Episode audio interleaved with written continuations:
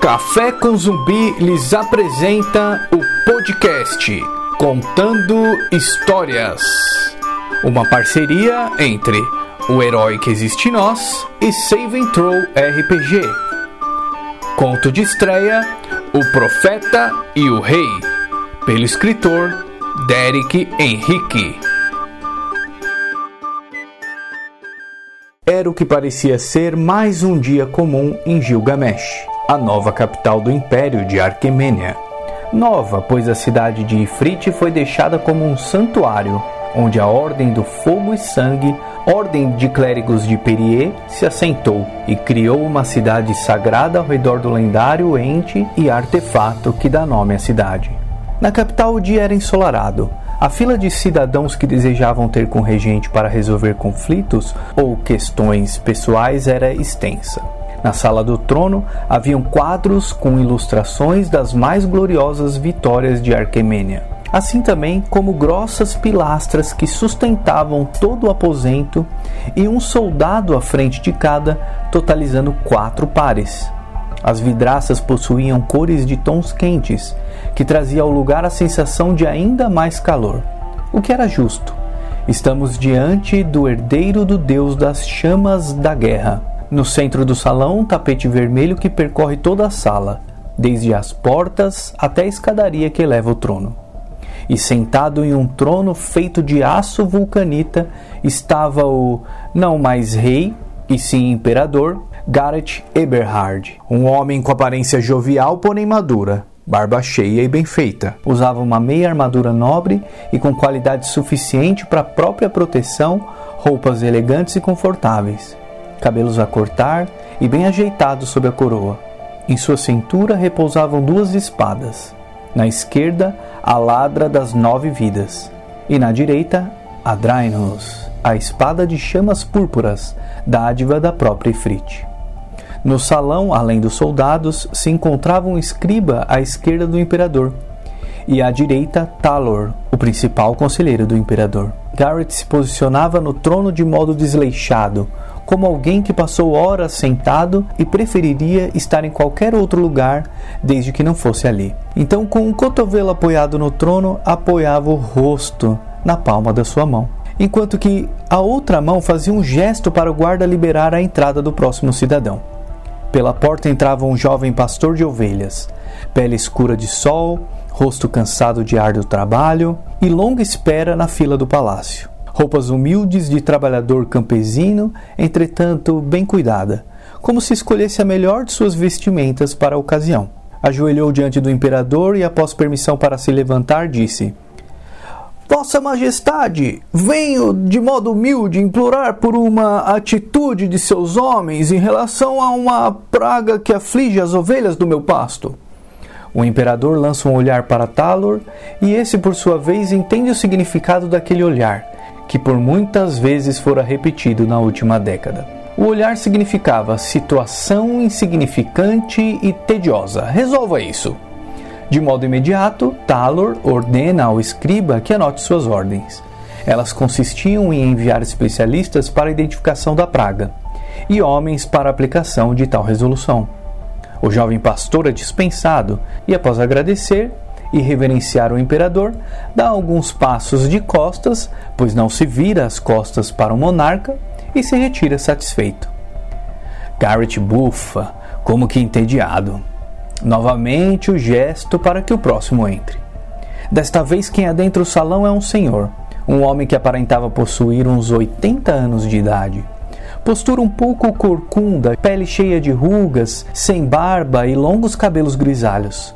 Portava um bordão. Suas vestes sacerdotais possuíam o símbolo de um dragão lançando fogo sobre um altar. Era o símbolo da ordem do fogo e sangue.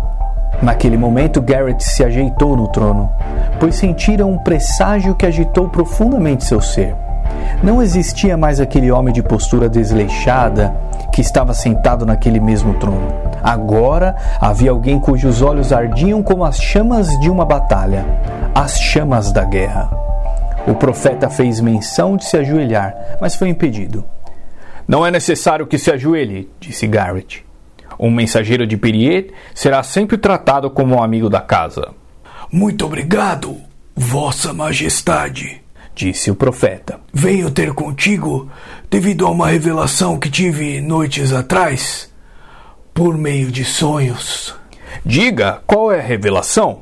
Se me for agradável, eu o recompensarei. Não desejo as recompensas de Sua Majestade.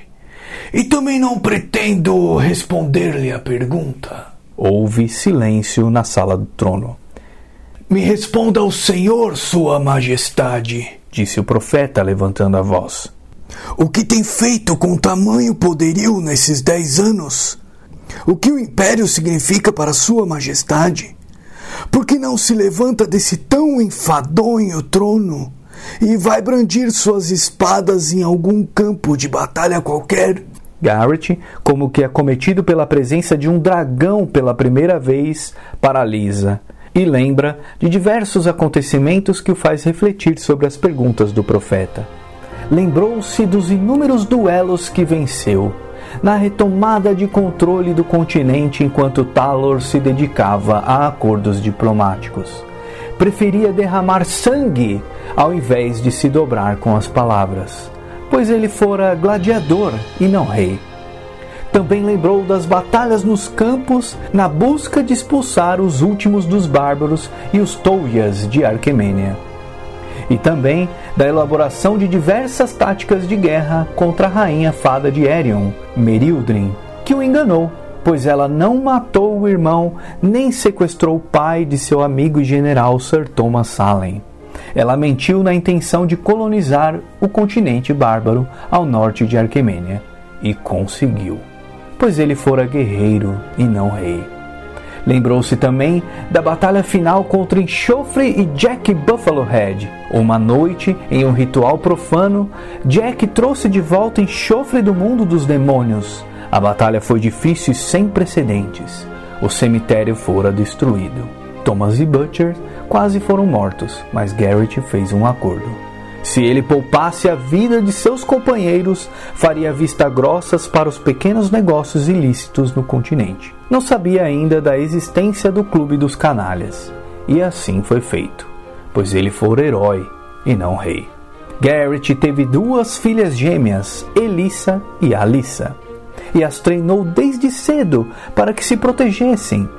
Hoje elas possuem sete anos de idade para John Eberhard, seu primogênito e primeiro na linha sucessória ao trono, intermediou os cuidados e a amizade de Trugotar, um dragão ainda bebê.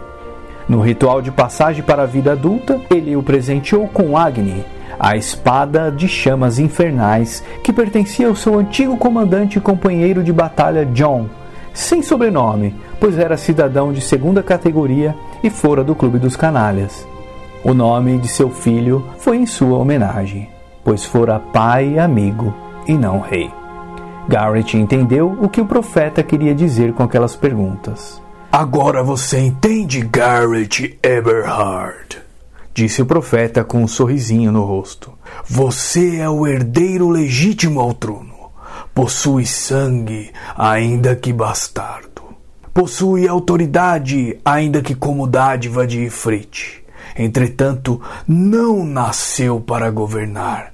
Você fora muitas coisas em sua vida, mas nunca rei. De fato, nunca governou. Todos em absoluto silêncio.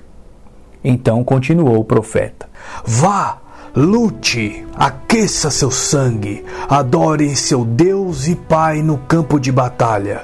Saia do descanso, porque quando chegar novamente o tempo de descansar, você descansará para sempre. O profeta então vira as costas e avança lentamente em direção à saída.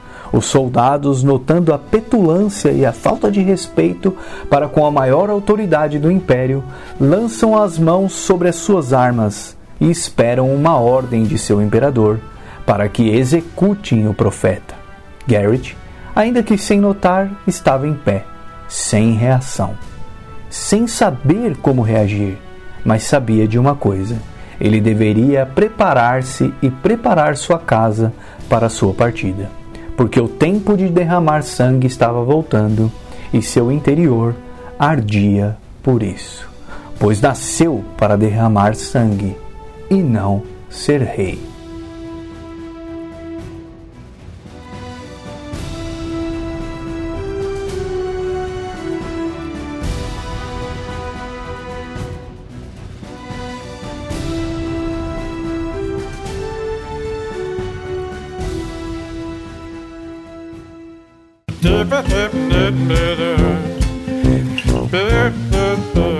Curtiu nosso podcast? Então siga o Instagram do Herói que Existe em Nós e o Instagram do Save Intro RPG para saber das novidades.